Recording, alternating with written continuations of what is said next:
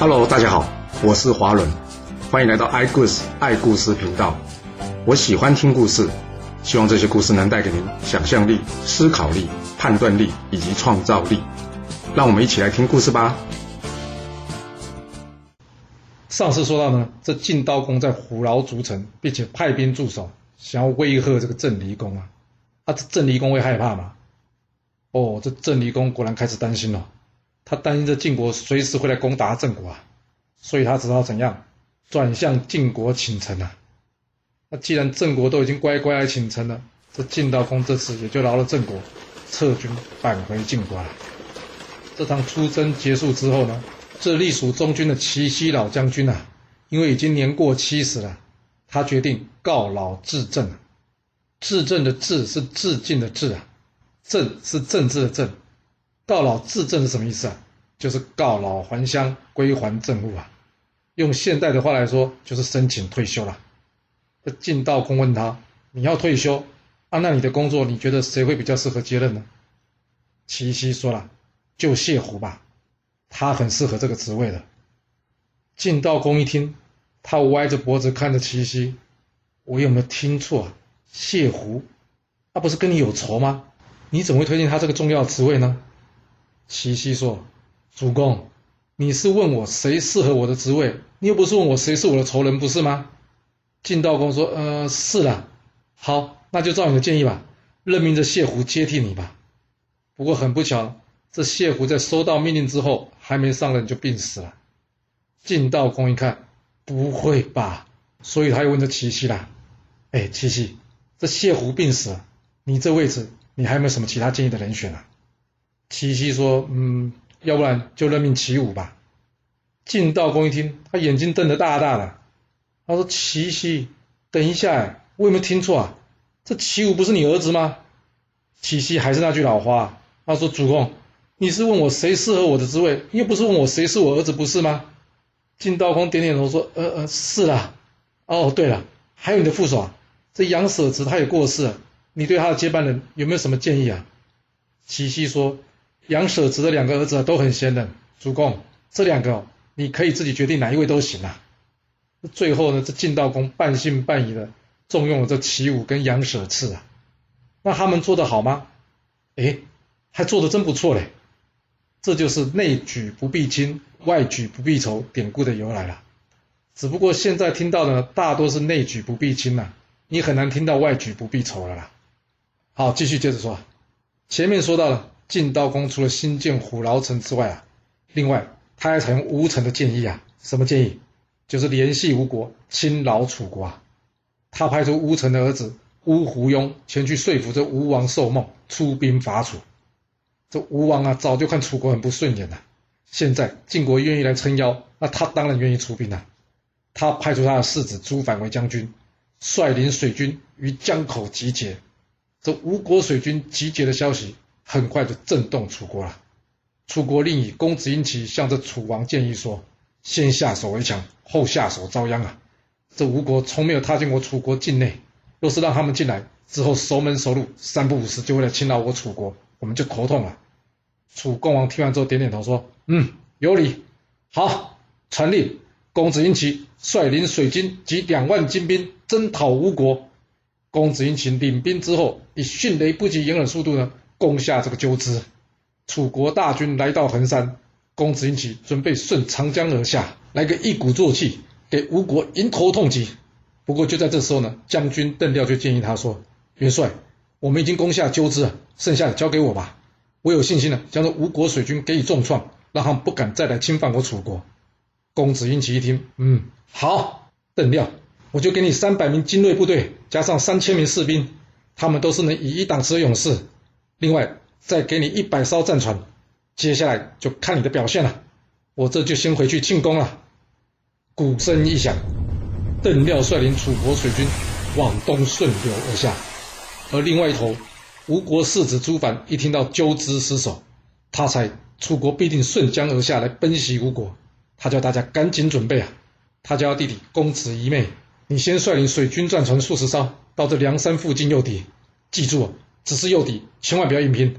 另外，公子于季，你率领军队埋伏在这采石港，只要见到我与楚军交战，你就断了他去路，让他们有命来没命回，听到吗？两人领命之后，各自去安排。不久，邓廖发现梁山公子一妹军队，双方展开攻击啊。由于这公子一妹在战船数量上并不如这邓廖，所以呢，他开始边打边撤退。这邓廖眼看胜利在握，他想都没想到啊，这可能是个计啊！竟然下令全军全速追击敌军啊！这楚军才一刚过这采石港之后呢，眼前出现的是什么？就是朱凡率领的吴国水军啊！两军立刻展开一场火拼啊！突然之间，战鼓大响啊！哇，原来是吴国公子于居的伏兵杀到了！顿时之间，盾料被围在中心，满天飞箭如大雨般的下来呀！就算你是以一挡十的勇士，你也躲不过这箭雨啊！这邓廖连中三箭，他忍痛的拔掉这些箭，仍然奋力作战。而就在这时候呢，朱凡驾着一艘比较大的战船呢，朝着邓廖砰撞了过来。接着，一大群吴国士兵跳到这邓廖船上，又杀又砍的。最后，这邓廖抵挡不过朱凡的攻击啊，兵败被俘。眼看着邓廖所率领的军队啊，大约只剩下十分之一的人逃回去啊。千万别小看这场战争啊！这场战争可是史上第一场有记载的水军大战啊！最后以吴国获胜收场。解决掉邓廖之后呢，这吴军士气大振啊！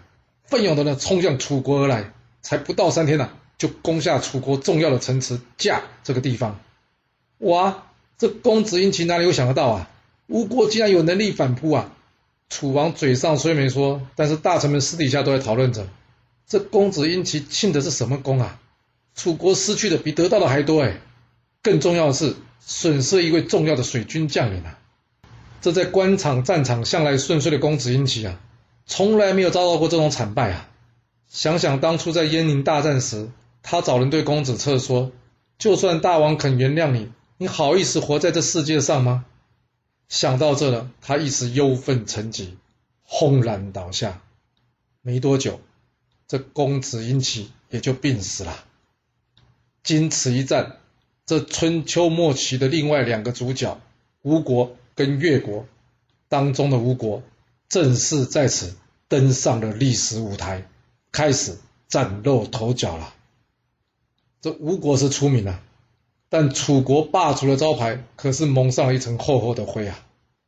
讨伐吴国不利就算了，倒霉的事还接连发生呢。连陈国这样的小国都敢背叛楚国，改去投靠晋国啊！哎，啊这陈国好好的，为什么就又跑去抱晋国的大腿呢？楚公王想说，嗯。这件事得查清楚啊！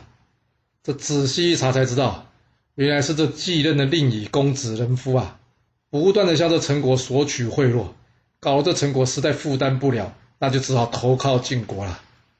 楚共王大骂这公子仁夫啊！你现在是搞不清楚我楚国状况吗？你这么爱钱，我看你死人带走多少！来呀，将这公子仁夫给我拖出去正法！之后，楚共王改任命公子贞继任令尹。公子贞，字子囊。这子囊上任之后呢，立刻厉兵秣马，剑指陈国。这陈国哪里是楚国对手？反正这贪心的公子仁夫已经被处决了，实在也没必要跟楚国一战嘛。所以呢，这陈国就再次的投入楚国阵营了。有没有这种事啊？今天投靠晋国，明天投奔楚国，竟然完全没把晋国放在眼里。这别人或许可以忍得了。晋道公可不愿意忍了，他想说：“好你个陈国啊，随随便便就背叛我啊！”所以他决定怎么样？立刻出兵讨伐这陈国。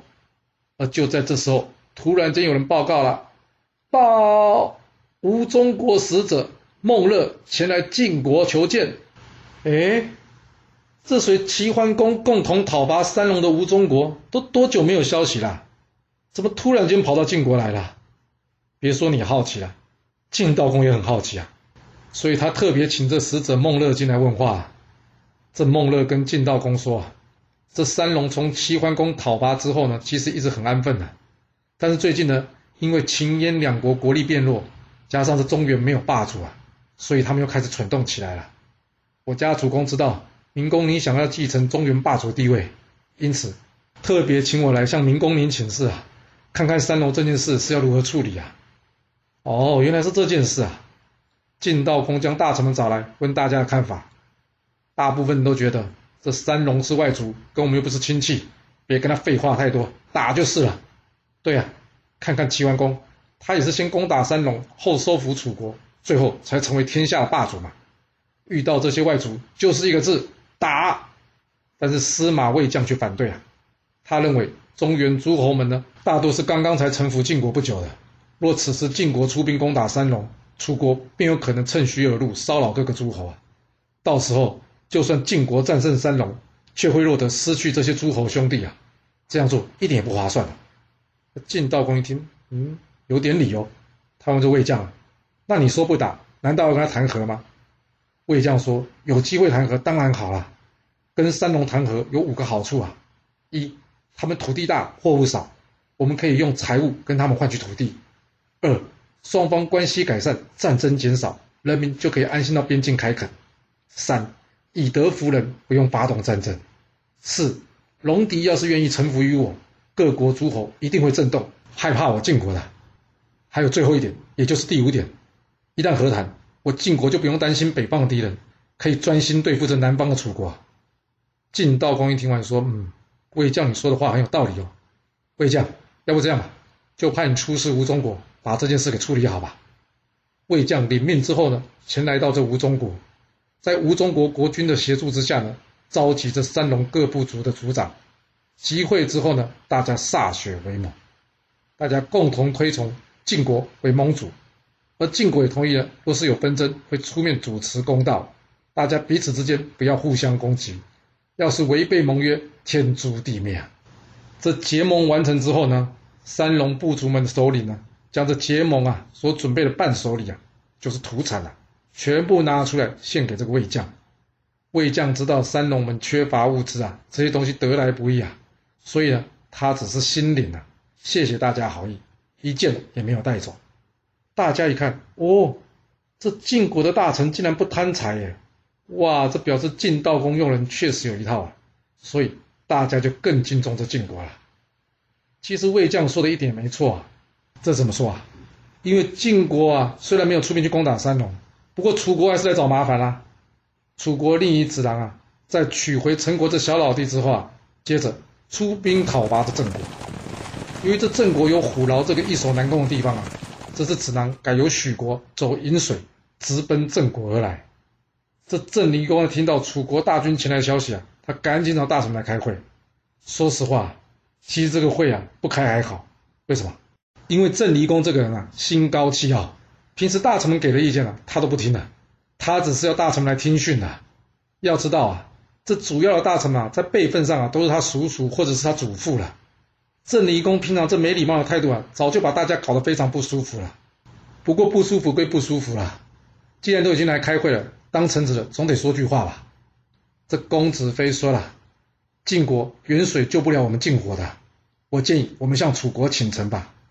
这郑离公一听说，切，跟楚国请臣，那是晋国再来怎么办啊？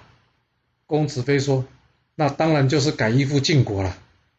郑离公说，哎，是我听错了，还是你说错了？你要我今天侍奉楚国，明天去侍奉晋国啊？公子非说，没错啊，这就是先君郑襄公时期所定下的两手策略啊。郑离公一听，我没这么有空啊，天天变来变去的，我决定了。我们坚守城池，等待晋国的救援啊！接着，郑灵公大声喊：“来呀，谁可以为我出使晋国？来呀，来呀！”哎，竟然没人站出来哎，为什么？因为大家都看到公子飞那恶狠狠的眼光啊！公子飞用他恶狠狠的眼光扫射了全场，那还有人敢站出来吗？哇，这国君在朝堂之上竟然叫不动人呢，实在是有够弱的。这样的国君竟然还敢对大臣大呼小叫的，哇，他的命运大概已经可以猜出来了。郑离公一看，竟然没人敢去，好，你们不去，我自己去。说完了，他自己带人前往这晋国。不过啊，他人还没出国门呢，就在这驿馆中啊，被公子非买通厨师给毒死了。之后。大家推举郑离公五岁的弟弟公子嘉即位，是为郑简公。这郑景公一上任呢，按照大臣的建议，大概也没有办法不按照他们建议啊，因为他不过是个五岁的小孩。这郑景公立刻派人呢去向楚国另一子囊说明了，说之前郑国投靠晋国啊，都是郑离公一事啊，现在郑离公已经死了，他们愿意改投靠楚国。这郑国投靠楚国的消息呢，很快就传到晋悼公的耳里了。他们一下倒向晋国，一下又投奔楚国，这种戏码真是看都看烦了。不过没办法，烦归烦，还是得去处理啊。那这次该派谁去解决陈郑两国叛变的问题呢？这时荀英站出来建议说：“主公，我建议我们先处理郑国，至于陈国的问题呢，则可以缓一缓。毕竟郑国的重要性呢，远高于这陈国。”宁愿失去十个陈国，也不可以失去一个郑国啊！一旁的韩厥也赞成，他说：“主公，荀彧说的很有道理，以他的能力呢，相信一定可以好好处理郑国的问题啊。”主公啊，是这样的，我觉得我已经老了，我愿意把我的位置让给这个荀彧，这次你就让荀彧带队吧。晋道公一听，不会吧？你还没老到要退休吧？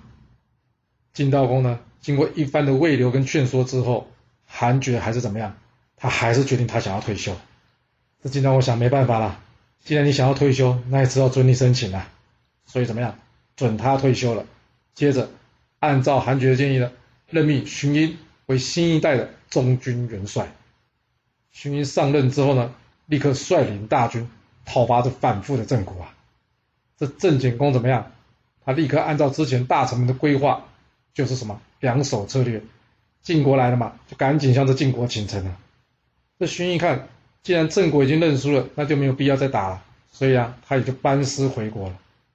不过他前脚才刚走啊，后脚楚国又来郑国了，而这郑国怎么样？他又改投向楚国了。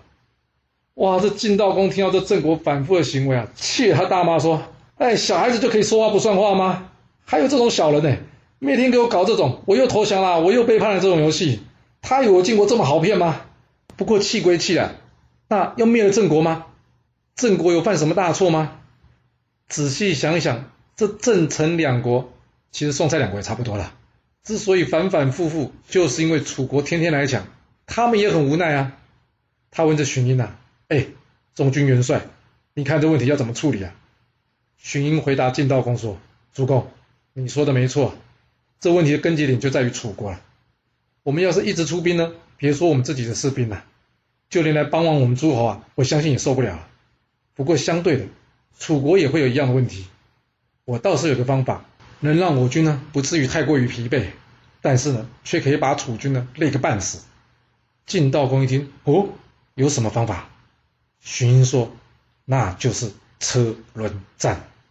车轮战什么意思？荀彧接着说啊，我们呢将晋国军队分成三组，另外呢搭配诸侯国的军队也分成三组，每次派出去一组。只要楚国一走，我们就派一组去；楚国一来，我们也不要跟他打，转身就走，就这样子，一二三，一二三的轮流，好像是怎么样车轮前进一样。如此一来，楚国将疲于奔命，而我们呢，就可以以逸待劳。晋悼公一听，妙，这方法妙哎，我们就给楚国来个车轮战，把他们通通给我累死。领命之后，荀开始整顿三军啊。由于他与荀远各负责一军呐，为了让士兵们不要混淆，他将自己的帅旗呢改用“智慧”的“智”这个字来代替，并且呢要大家改称他为智英。这是因为为什么？因为他父亲呢是被封在智这个地方，所以呢他将自己的称呼呢改为智氏。至于荀偃呢，因为他父亲曾经担任过中行将军，所以呢就改称为中行氏。于是荀偃变成了中行演。这样士兵们就不会有一叫荀将军，但是不知道是哪位荀将军的问题了。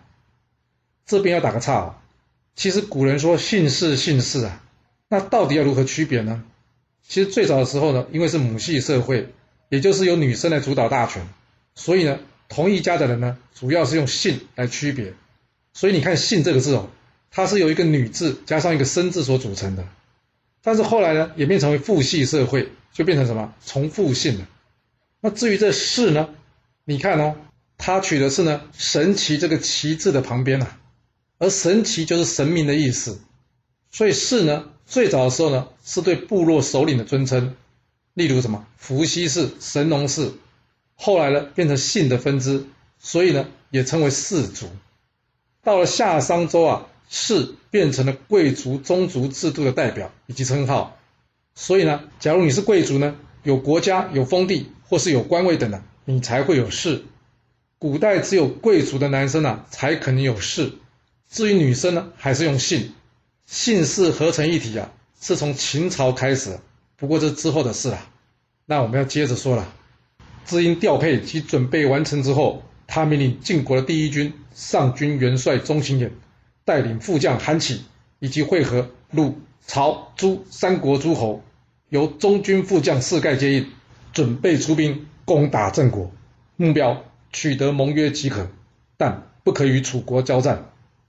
这晋道公的弟弟杨干一听到，哎，有仗可打，他就跟智英说：“元帅，这次可以让我上场吗？”智英听他这么说呢，他说：“啊，杨将军，你的神勇我们都知道了，不过这次作战的策略已经决定了，目标不是与楚国决战，而是要拖垮楚国，所以可能会让你英雄无用武之地。”哎，杨干说：“没关系啊，只要能上战场就行了。”智英想想说：“嗯，要不这样吧，我先将你暂时安排在第三军。”我们先看第一军进行的状况怎么样，之后再看如何调整吧。杨干一听，啥？要等到第三梯耶？哎，元帅，就第一梯啦。智英笑了笑，摇摇头说：“第一梯的都已经准备好要出发了，听我的劝，你就先安排在第三军吧。”这杨干的血气方刚啊，哪里听得下智英的话？加上他老哥可是国军呢，而且他跟他哥哥关系超好的，他想说：“我问你是给你面子哎。”我真想要在第一梯队，谁敢阻挡我啊？哼，你不同意没关系，我照样去，看你们谁敢说什么。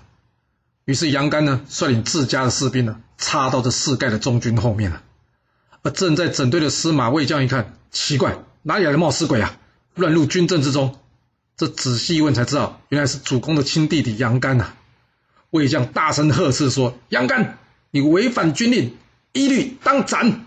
哇！这魏将一叫，把杨干吓得脸都白了。不会吧？插队要杀头哎！正当士兵们要上前捉拿这杨干的时候呢，魏将又补了一句：“这杨干是主公的弟弟，可以免去一死，但是帮他驾车的人呢，需要代替他受罚。”话一说完呢，这杨干的驾驶啊，被拖出去，手起刀落，人头落地。啊！所有士兵一看，哇塞，连主公的弟弟都敢得罪啊！这魏将是嫌自己命太长，想要早点回去见祖先吗？没错，杨干觉得他脸被魏将给丢光了，生气的他跑来找他的哥哥晋道公哭诉啊。他避重就轻的跟晋道公说：“哥，这魏将刚刚到众将军面前无端杀了我的驾驶，他这么做以后我要拿什么脸去见各位将军啊？哥，你要帮我主持公道啊！”这晋道公本来就很疼爱这弟弟啊，加上很难得看他弟弟哭这么伤心，他一气之下问也不多问几句，大喊：“来人！”去给我叫个杨舍次过来。这杨舍次见到晋道公呢，晋道公告诉他：“杨舍次，这魏将竟然敢当众羞辱我弟弟，去，你去把他给我带过来。”哇，这魏将算是踩到老虎尾巴了。他能躲过这一劫吗？还是他会成为晋道公的刀下亡魂呢？这故事会如何的发展呢？我们到下次才能跟各位说喽。好了。今天就先说到这。若喜欢我的故事，记得动动您的手指，给我五星评价，或是追踪、订阅以及分享哦。当然，也欢迎您留言分享你对这一集的想法，或是你也可以请我喝一杯咖啡或是饮料，让我有持续创作的动力。其实历史就是顶层阶级的生活记录，了解他们的思考方式以及作业模式，才有机会改变您的未来。谢谢您来听我说故事，我们下次再见喽。